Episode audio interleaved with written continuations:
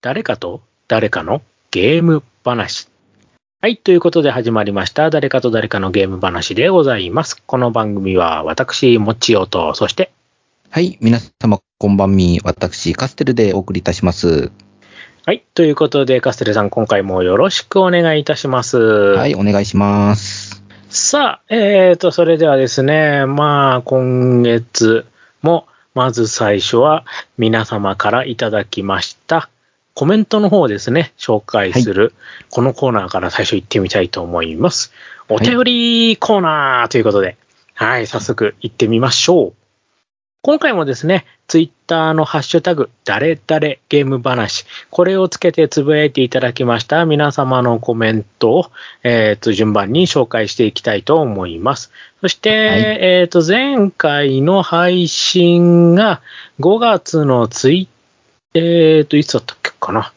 5、どこだ ?5 月の頭のところからですね。はい、今回はコメントの方を紹介していきましょう。では、えっ、と、早速ですね、紹介の方をしていくんですが、まず最初がですね、えっ、と、なめさんからのコメントになります。5月の1日ですね。昨日、カステルさんからリプいただいたのですが、今回の話題がこのゲームだったんですね。珍しく厳しめのご意見会。ほんと BGM はいいんですよね。ということでコメントいただいております。ありがとうございます。はい。ありがとうございます。はい、えーと、これがですね、第65回ですね、エラーゲームリセット会のはい。ところでのコメントになるんですが、さあ、カステルさん、どうでしょうか ?1 ヶ月経ちまして。やってます？そうですね。えっと、あと他の人のコメントが、えっと、あと、アポロさんも、えーエラーゲームリセット今回の、えー回あるので、そちらのコメント読んでから、じゃあ感想を言わせていただきましょうかね。はい。じゃあ、合わせて、ね、アポロさんはもう毎回恒例の、はい、拝聴報告、ね、65回も入っておりまして、さらにコメントもついておりますので、紹介させていただきます。はい。もともとスマホゲームはほとんどやらないんですが、新桜は大好きな作品なので、よしあし含めて楽しんでたんですが、序盤でまさかの終了。買い切りのアプリでいいのにと思う。当時心も折れました。以来今は一種類だけやってます。今回ご紹介のこれもうーんって感じですね。ということでコメントいただいております。ありがとうございます。はい。ありがとうございます。はい。ということで、はい。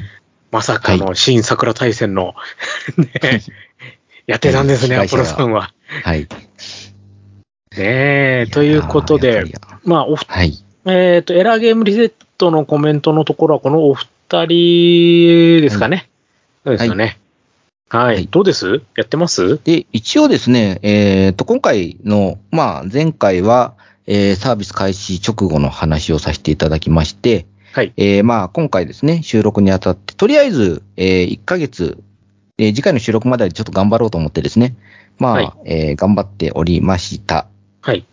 はい。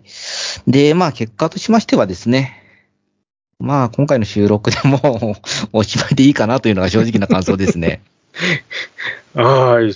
カステルさん、意見がありますね。はい。正直、私ももういいかなと、もう早くも思っておりまして。いや、うん一つ一つのステージが大体あの、えー時間制限あるんですが、大体2分ぐらいはい。なんですよね。で、えっと、まあ、敵を倒すと、えー1の1、1の2、1の3みたいな形で、えー小ステージが、えー流れていって、1の3までクリアすると、えーまあ、ミッションクリアみたいな形で、クリアタイムに応じて、はい、えー星が1つから3つもらえると。で、そまあ、クエストをどんどんクリアしていくと、みたいな流れなんですが、一つ一つのゲームがやっぱりですね、やってて楽しくないんですよね、正直。これ、肝心の、その、育成の、はなんていうのかな、その、シューティング部分？はい。恐ろしくつまんないですよね。そうなんですよ。ゲームの、まず、シューティングのゲーム自体がつまらないっていうのと、じゃあうんそれをクリアして、じゃあ育成やろうかっていうと、えっと、前回の収録でも話をしたんですけれども、だいたい一つのクエストをクリアすると、星が5つ、えっと、無料の石が5つもらえますよと。はい。で、無料の石で、えっ、と、10連ガッチャやろうとすると1500必要だっていうですね。ねいくらクエストやっても全然石増えないんですよね。なんかね、うん。はい。で、まあ一応まあスタートから始めて1ヶ月なので、キャンペーンとかでまあ石を無料で配ったりとかですね。あとは、あの、サブクエストとかイベントクエストをクリアすると特別ボーナスみたいな形で、まあ、かろうじて、あの、この1ヶ月間で10連ガチャが何回かできるチャンスはあったんですけれど、やっぱ無償のガチャだと当たりがほとんど引かれないとうん、いう部分もあったりですね。で、極めつけがですね、今回私本当に一番憤りを感じてるのがですね、今回あの、収録前に、画廊伝説のクエストが、えーはい新しくストーリーが入ったということで、画廊伝説のキャラがですね、はい。えー追加されるんですけれども、はい。その画廊伝説のですね、えっ、と、アノードっていう通常キャラが、はい。テリーボガードまんまの衣装で出てきてるんですよね。まんまでしたね。いやいや、はい。それ画こ廊れ、これやるんだったら、じゃあ他のキャラも同じくやればいいじゃんと、うん。正直思ったんですよ。ねあの、その前のバーチャとかは何だったのって、はいバーチャファイターとかね、あの辺はっていうそうなんですよ。。はい。バーチャファイターの女の子は全然、アキラとは似ても似つかない格好ですし、ねファイティングバイパーズとかもね、っていう、パスもそうですし、ねダイナマイトデカとかもね、とか、はい。あるんですけど、なんで今回だけこの画廊だけ、こんなに思いっきり寄せてんだろうなと思いまして、もうなんか世界観もよくわかんないですし、爽快感もないから、もうそろそろお金入れて、がんぼあのガチャ回したいっていう気にもならなかったので、もう1ヶ月でありがとうございましたでいいかなと思ってます。はい。はい。まあ、あとちょっと自分の方でさらにちょっと、あれなんですけど、はい肝心のね、シューティング部分のところが、まあい正直そんなに面白くないなーって、なんか敵の弾幕が大して個性がないんですよね。そうなんですよね。どのステージも似たような感じではい。で、しかも、その、ある程度敵倒してゲージ貯めて超必殺のこうなんか打ち合いみたいな感じになっちゃってて、うーん、なんか、これ、んん何なんだろうっていうところで、シューティングとしても消化不良な感じが。はい。はい。なので、はいはい。はい。で、5つの属性があるじゃないですか。あります、あります。はい。はい。一応赤、青、緑で、えっと、3す組になっていて、黄色と紫でそれぞれの、えー、対象という、まあ一般的な、あの、いつ、5属性なんですけれども、はい。この5属性もですね、あの、シューティングやってて、そんなに、あの、強さ、弱さが関わってるかっていうと、あんまり印象ないんですよね。うん。なのでね、そう。はい結局、あの、戦闘力を上げた方が早いんですよ、ね。そうなんですよ。ぞ相性を見るより戦闘力を上げた方が良くて、戦闘力強いキャラで、ボスやっつけ、ボス戦にななります。で、相性的にはこっちの方が強いはずなのになんか、全然敵のボスのゲージの減りが遅かったりとかですね。うん。そうなるんですよね。なんかね、そかといってういうと。相性の、相性の弱い、ぼあの、方でやると本当に全然メモリが減らなくてですね。ボスが、まあ、つ強いなぁとも正直思えないんですよね。強いというより、ただ硬いだけですよね。硬いだけなんですよ。敵のボスの攻撃も単調なので、だらだらだらだらなんか同じことやってるんだけど、全然ゲージが削れないなっていう感じで、やってて楽しさが見当たらないので、まあファンの人には申し訳ないですが、うん、あのね、確かにね、各キャラクターは可愛いです。そはい れはもう本当に、うん。はあの、いいんですけど、ちょっとそれだけだと、やっぱ自分はそこ、あの、ゲームを続けるという動機にはちょっと弱かったなーっていうはい。感じでしたね。はい。はい。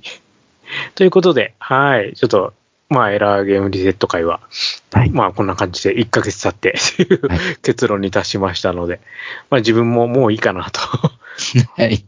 まあ、ただ、あの、ツイッターのフォローとかは、あのね、しているので、引き続きなんかイベント、あ、こんなのやってんだな、まあそこでもしかしたらもうい、もう一回ってなるかもしれないし。そうですね。そろそろもうロ、もう、あの、ログインボーナスも、毎日ログインしても全然もらえるものがそう、もう大したものねで。もないので、うん。まあ、あの、とりあえず、あの、はいあれですね、あの、ツイッターのアカウントの方の、あの、えなこさんの写真欲しいなっつって、それだけリ,、はいリツイートだけしとくか、みたいな感じに今なってますけどこん。な感じですね、本当に。はい。はい、そんな感じでございはい、ます。フォローリツイートキャンペーンだけちょっと参加しようかなっていう感じになり。はい。ですね。ということで、はい、お、お二人ともコメントの方ありがとうございました。はいありがとうございました。はい。では続きまして、今度は、えっ、と、東京おもちゃショーの方ですね。えっ、と、はいこちらの方のお話もまたコメントの方いただいてますので、紹介していきたいと思います。まず最初がマハリトさんですね。コメントありがとうございます。東京おもちゃショーの会拝聴中。自分が行ったのは確かレベル5が妖怪ウォッチですごく売れてて、この次にガンダムエイジでガンダム市場にも参戦しますっていう時だったと思います。今調べると2011年、10年以上も前でした。その時代あたりからおもちゃとスマホやテレビゲームなどの連動が盛んになっていて、妖怪ウォッチに QR コードがあったり、ガンダムエイジのプラモにゲームセンターに連動したカードが入ってたりして、驚いた記憶があります。あれからさらに進化してるんでしょうね。テレポート期待しています。ということでコメントの方をいただいております。はい。そしてですね、ちょっとおもちゃショー関連のコメントはいろいろまだありますので、まとめて先に紹介させていただきます。はい。えーとですね、あとね、お二方。はい、こちらになりますね。今度はゲームのつまみさんになります。えーとね、お初でございますね、コメントとしては。はいはい。第62回拝聴えーっと、あ、こっちった。これは、おもちゃショーじゃないや、e ショップの方だから、これは後で紹介しましょう。ごめんなさい、先にこっちですね。えーっと、レトロゲームラジオ、ブライトビットブラザーズさんの方ですね。えーっと、BB ブロスさんもコメントとしては初めてになりますよね。ね。はいはい。えっ、と、第66回聞きました。東京ゲームショウは行ったことあるんですが、おもちゃショーは実際に行ったことがないので興味深く聞きました。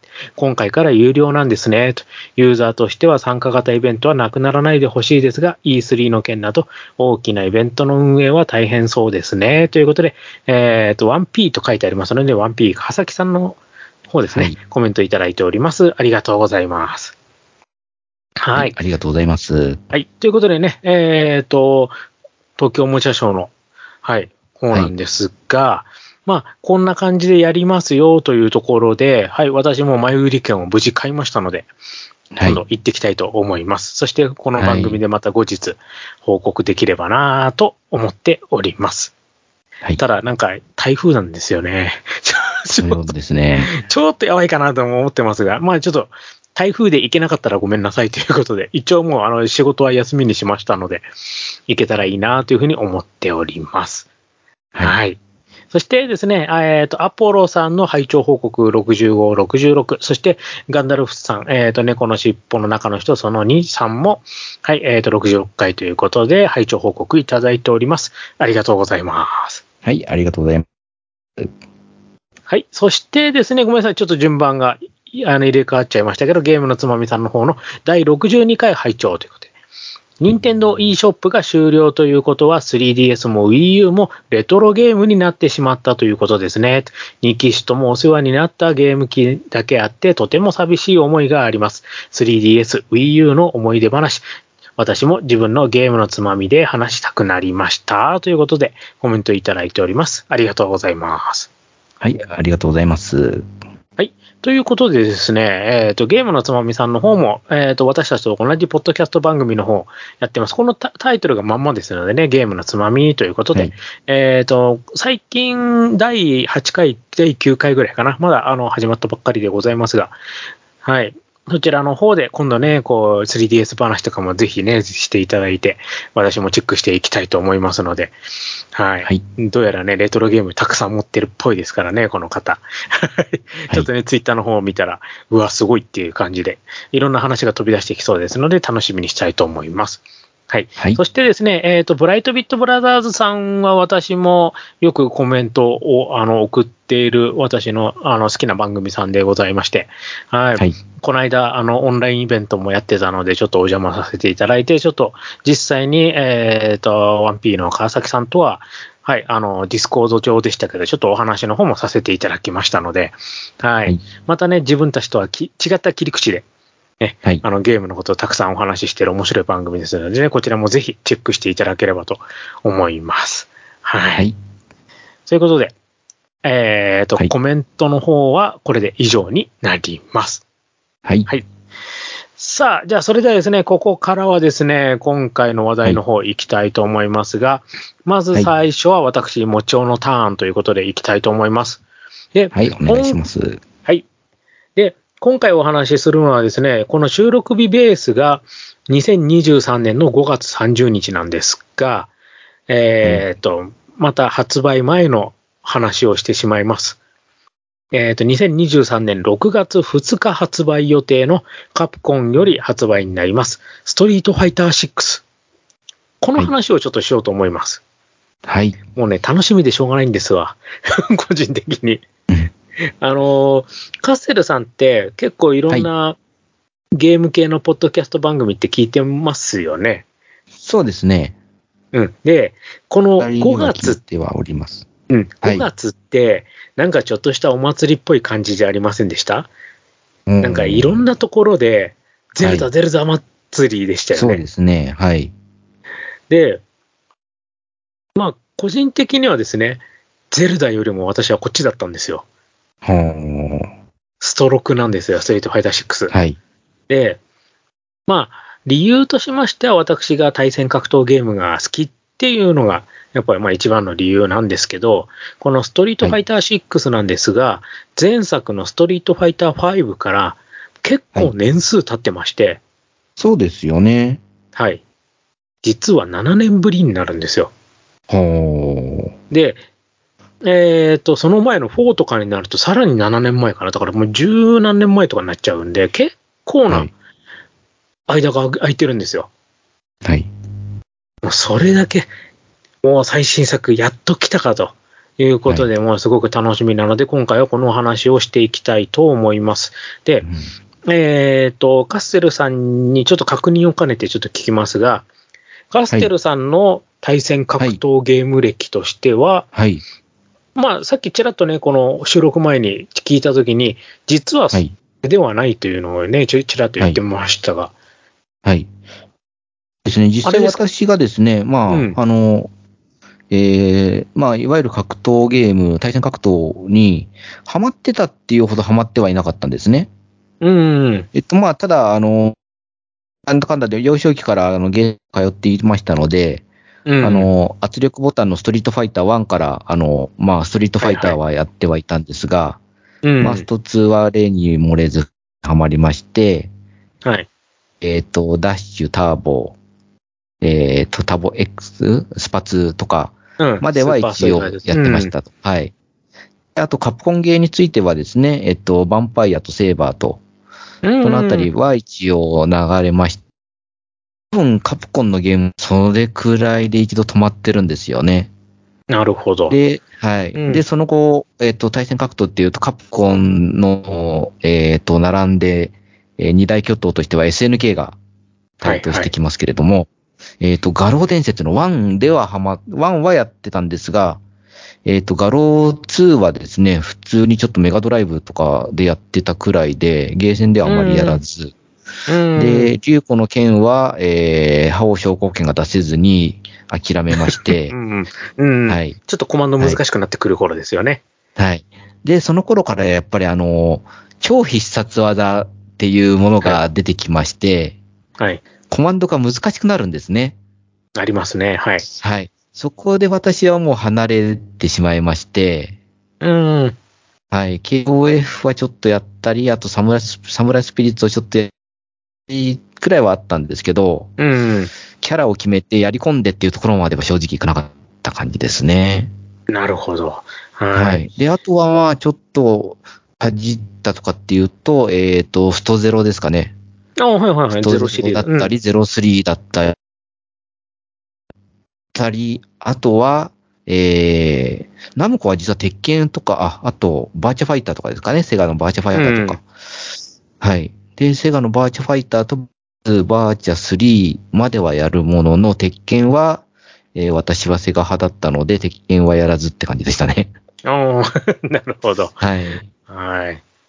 はい。そんな感じですね。あとはその後ですと、えーっと、一応ナムコのソウルキャリバーは、えー、ちょっとやったくらいですが、うん。えーその後一度、えっ、と、武器系の対戦格闘でギルティギアデックスはいはい、ギルティギアね。でしたっけ、はい。はい。あのあたりも一応や、ちょろっとやったくらいですね。で、うん最終的にストリートファイターにじゃあ、あの、戻るかっていうと、正直戻らずですね。あの、うんああ、世界戦、あの、e スポーツとかで、世界戦、世界戦大会とかやってるな、ぐらいは、あの、うん見たり、はい。あの、一応、そういった実況とか、見ると、あ、すごい技とかコンボとか今やってんだなっていうのは見たりしますが、じゃあ自分でやるかっていうと、そこまではやってなかったって感じですね。うん、なるほど。ははい。い。はい。ね、あのー結構やっぱり最初の頃はやってたけど、まあちょっとコマンド難しくなってきたり、まあ他にもいろんなゲームが出てきたり、まあそういうのでだんだんこう離れていった人とかも結構、はい。まあカステルさんもそのパターンだし、それ以外に他の方でもやっぱそういうところ結構あると思うんですよね。はい。で、逆に私も、あのースタートはカステルさんとほぼ一緒です。あの、スト1からもやってますし、で、ずっと1、2、ダッシュ、ターボ、スパツ、X、で、さらに、えっ、と、スト3も、えっ、と、セカンドとか、サードとかもやってるし、フォームっていう感じでも、どんどんどんどんもう、ひたすら対戦格闘ゲームはもう、新しいのが出てたら必ずやるみたいな、そんな感じで、もう実は、もうメジャーどころもマイナーどころもかなりやってます。はい。で、まあ、ポリゴンもバーチャファイターもそうですし、鉄拳もやってるし、っていう、まあ、あの、ソウルキャリバーとかもやってますし、本当ねえ、こういう、自分もゲーセンな人だったから、アーケードで新しい対戦格闘が出ると、とりあえずやって、おどうかな、みたいな。うん、そんな感じでたくさんの、こう、対戦格闘をやってきたんですけど、今回、まあ、そんな中、このストリートファイター6が満を持して出てくるというところで、カステルさんみたいな人にこそ、ちょっと今回少しチェックしてもらいたいなっていうタイトルなんですよ。なるほど。はい。で、なぜかと言いますと、このストリートファイター6、一人用が充実してます。あ、それはいいかもしれないですね。はい。これね、すごい大事なことで、大事だと思います。はい。あの、ストリートファイター5の時って、はい。最初出た時ってもうほぼ、もうオンラインの対戦格闘オンリーなシステムになってて、はい。いや、あの、一人用はどうなのって言ったらほとんどやることなくてトレーニングモードと、なんかちょっとした2、3人倒して終わりみたいな、それぐらいだったんですけど、うん。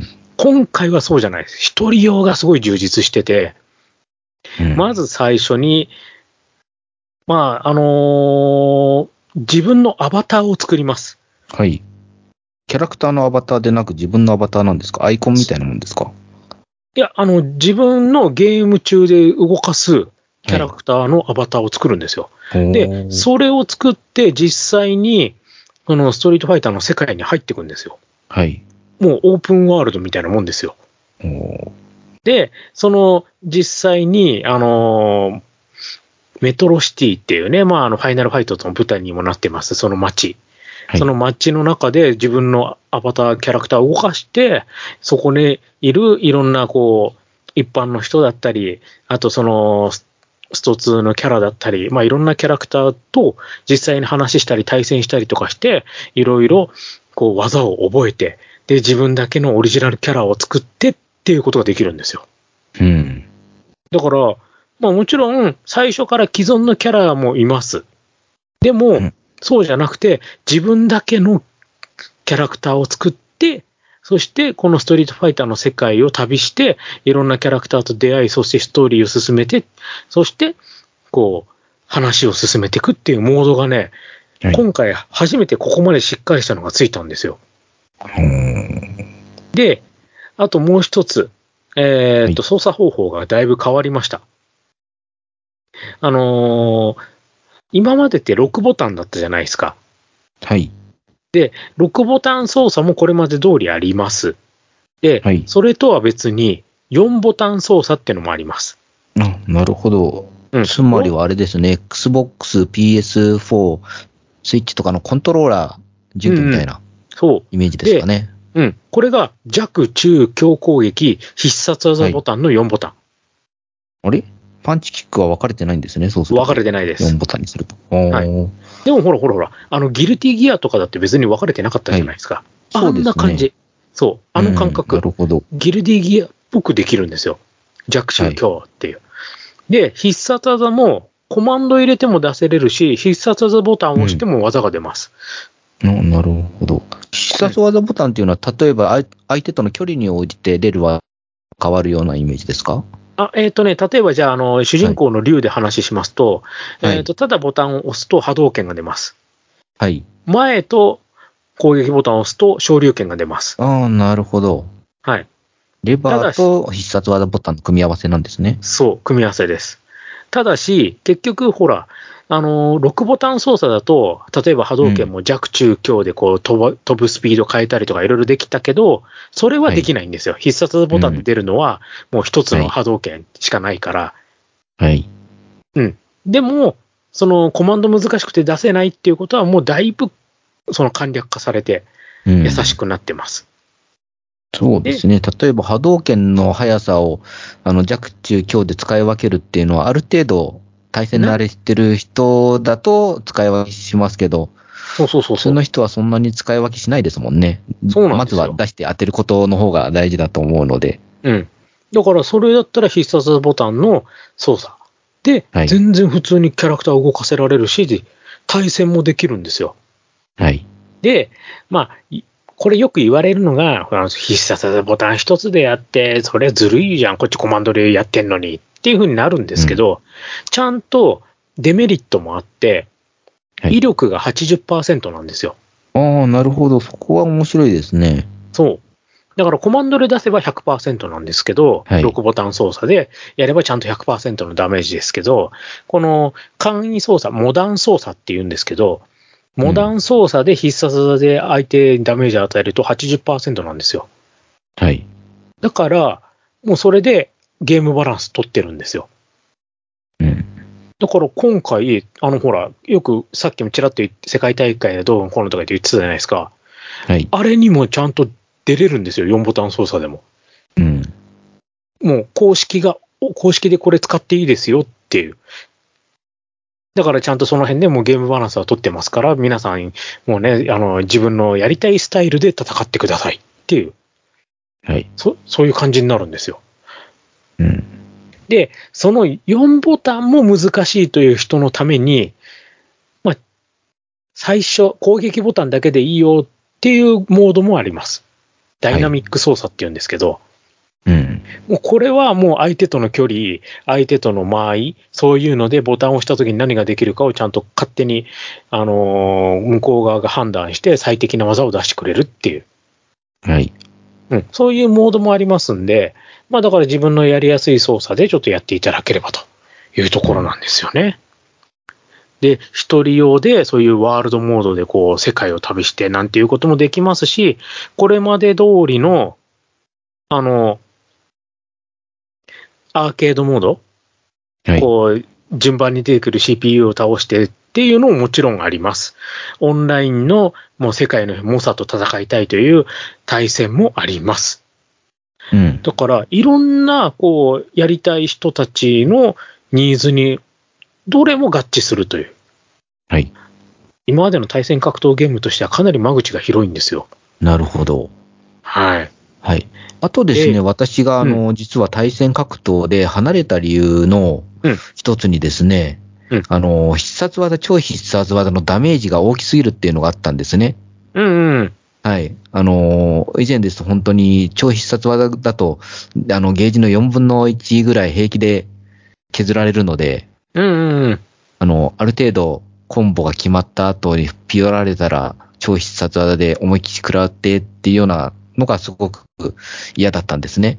うんうん。で、ストリートファイター5の時には若干あの、えーまあ、ダメージが、あの、のゲージの減りが少しずつ、あの、減るよう、減りが少なくなってるような印象あったんですけれども、うんそのあたりってストロークも同じような形で、同じですね。はい5と同じぐらいの減りぐらいですね。はい。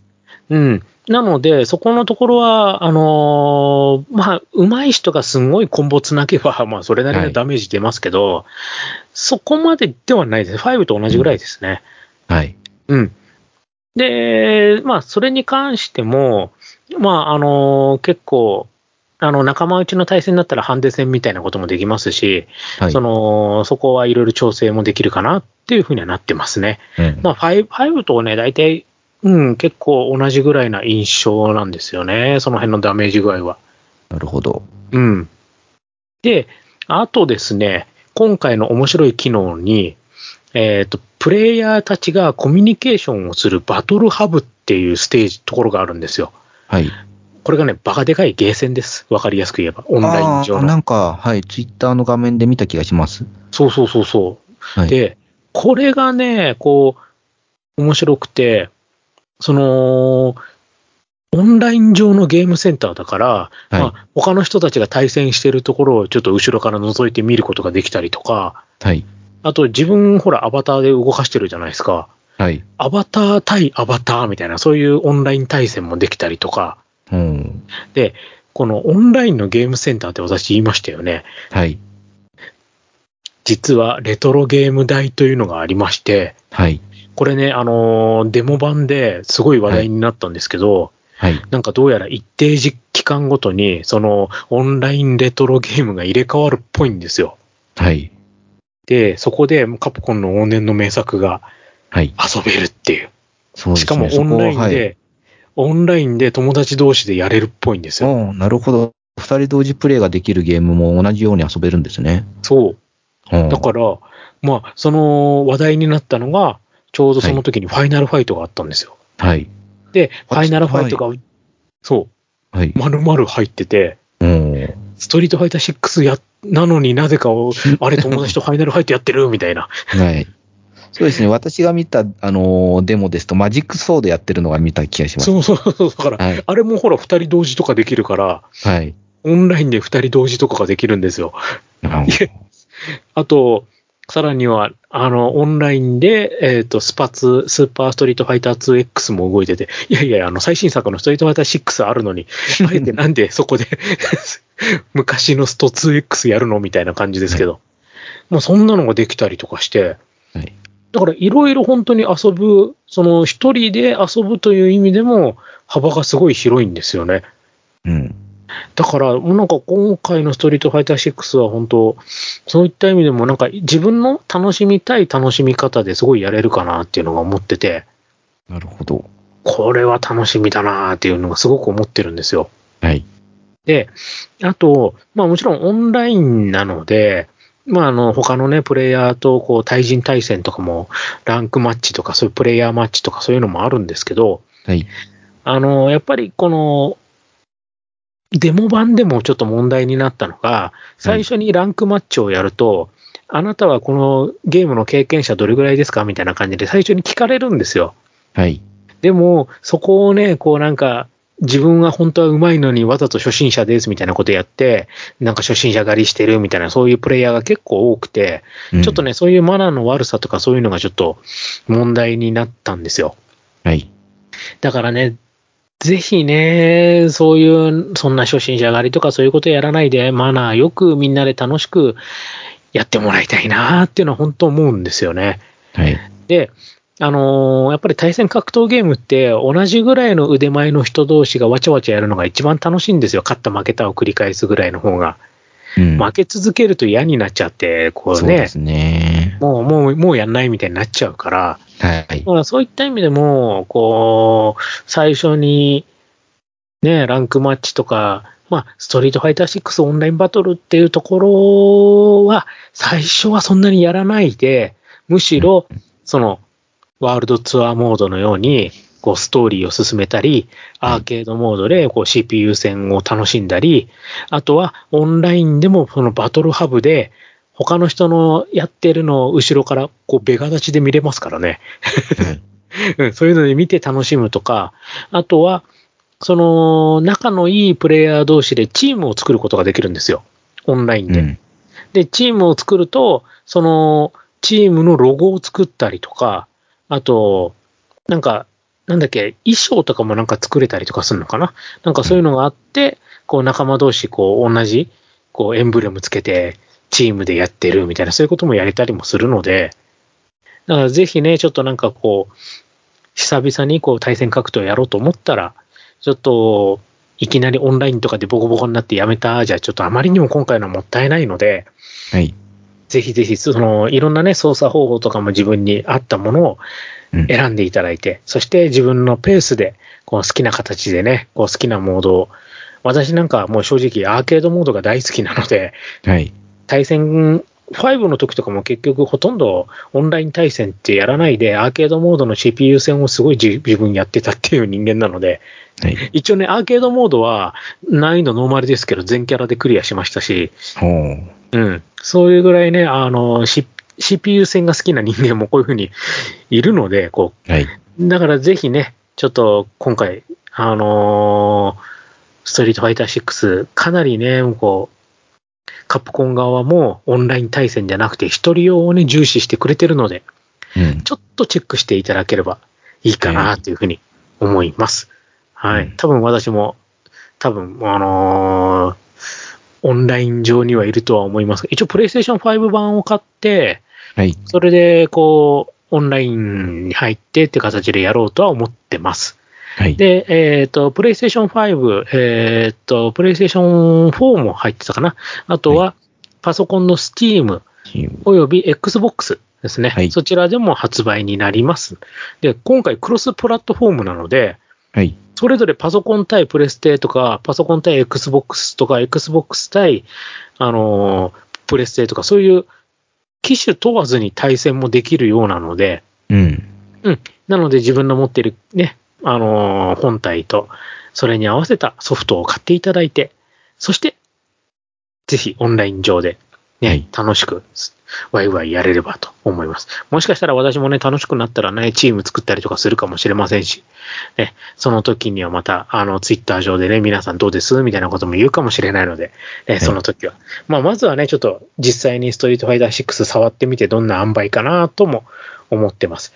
ね、何しろ自動実況機能とかね、そういうのもついてますし、はい。はい、もうそれだけでも楽しみなんですよね。もうデーモン、デーモン小売閣下のね、もう解説ぜひ聞きたいと思って、はい。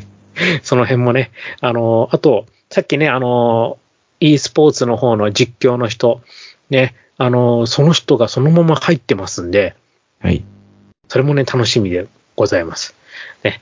えーっと、対戦格闘の実況で、まあ、有名な R さんと、あと、どっちかというと、フォートナイトとか、リーグオブレジェンドとかの方の実況をよくやってる印象があるんですけど、平岩さんですね、とかの実況が聞けますので、はいはい。もうその辺もぜひ楽しみに。だから一人でやってても、ちょっとね、実況も聞いて、ね。絶対パターンだから、こういう動きをしたらこういう実況をするっていうのがそのうち分かってくると思うんで、そしたら自分だけのこう攻略パターンを作って、こう思い通りの実況をこう作って、こうなんかリプレイ、なんていうのかな、自分なりのリプレイ動画っていうのを作りたいなとも思ってますんで、はい。ちょっとね、そういうのも楽しみな作品でございます。えっ、と、キャラクターもね、新キャラと旧キャラが入ってます。ね、スト2の時のキャラがほとんど入ってるのと、それにさらに新キャラが入ってますんで、ね、自分の好きなキャラでぜひぜひやっていただければと思います。はい。はい。ということで、ちょっといろいろお話ししましたが、はい。どうですか？ちなみに登場キャラクターなんですけれども、うん。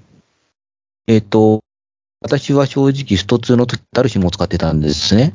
誰しもいますよ、今回も。はい。あ、いますね。よかったよかった。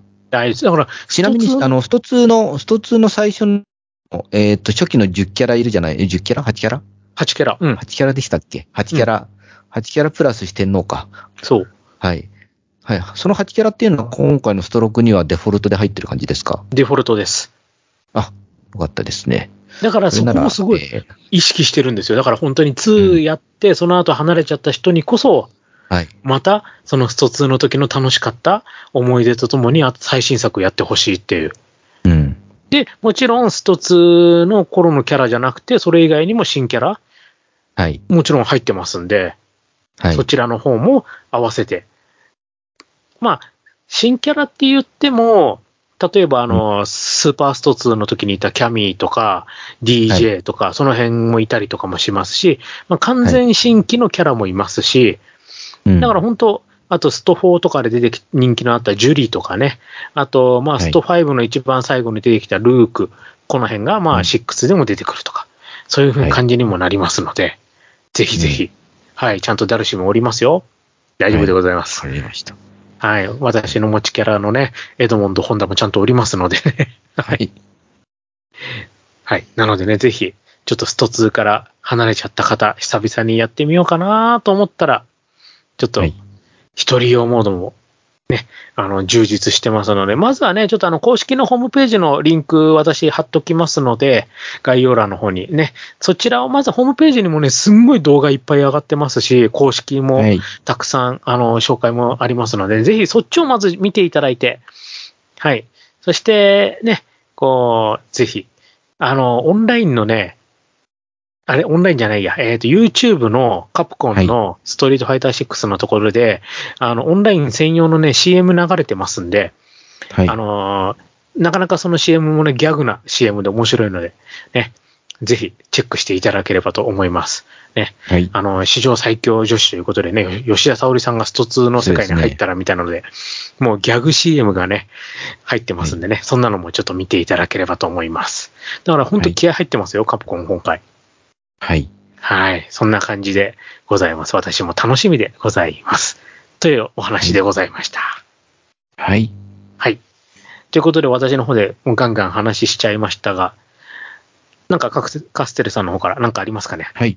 はい。えっ、と、久しぶりにですね、あの、何もありませんでなく、ちょっと、えー告知をさせていただきたいと思います。はい。はい。えっ、と、別のポッドキャストさんをですね、えっ、と、イヤス、ポッドキャストでですね、えーちょっと今回ゲスト出演させていただいております。はい。はい。えっ、と、えー柔道漫画及び柔道アニメのですね、もう一本という作品について、えーちょっと、えー喋っておりますので、えーもしよろしければ、ちょっと前中後編で4時間近くの対策にはなりますが、はい。えー興味のある方、ぜひちょっと聞いていただければと思います。よろしくお願いします。はい。いやさがさんに行ってきたんですね。はい。はい。ね。あの、ポッドキャスト番組ですね。いやー、探しましたよ。いいね。まあ、通称、いやさがさんでございます。ね。兄さんとピチカーとミルクさんでね、やってる、はいね、ところに、ちょっとゲスト参加ということで、4時間。まはいた全開で行きましたね。そうですね。気がつき、気がついたら4時間経ってましたっていう感じでしたね。はい。なので、ぜひね、そちらの方も、前中後編ですね。はい。はいチェックしていただければと思いますので、よろしくお願いします。はい私行ったことないんだよな、実はまだ、矢坂さんに呼ばれないんだよな。まあ、どっちかというとね、まあ、あの、あんまりゲームの話はね、ない、やらない番組なので、あんまり私呼ばれることはないんですが、ね、まあ、そそういうところはね、あ、アニメと漫画でしたっけ？そうですね。アニメ、漫画、ゲームの話が多いですね。あとは、えっ、と、NHK の朝ドラとかですかね。ああドラマの系統も多いですね。はい。ね。まあ、その中の今回はもう一本でしたっけ？はい。の話で行ってきたということで。はい。ぜひそちらの方もチェックしてみてください。よろしくお願いしまはいす。。お願いします。はい。ということで、えっ、と、ここまでのお相手は、私、もちおと。はい。えー私、カステルでお送りいたしました。はい。今回のお話はこの辺で、また次回をお楽しみに。それではまた。失礼しますす。誰かと誰かのゲーム話では、皆様からのお便りをお待ちしております。ツイッターのハッシュタグ、誰々ゲーム話でつぶやいてください。番組内で紹介させていただきます。また、メールでのお便りも募集しています。m, o, c, h, i, o, g, a, m, e, d, a, i, s, u, k, i, d, x アットマーク yahoo.co.jp もちよゲーム大好き DX アットマーク yahoo.co.jp となります。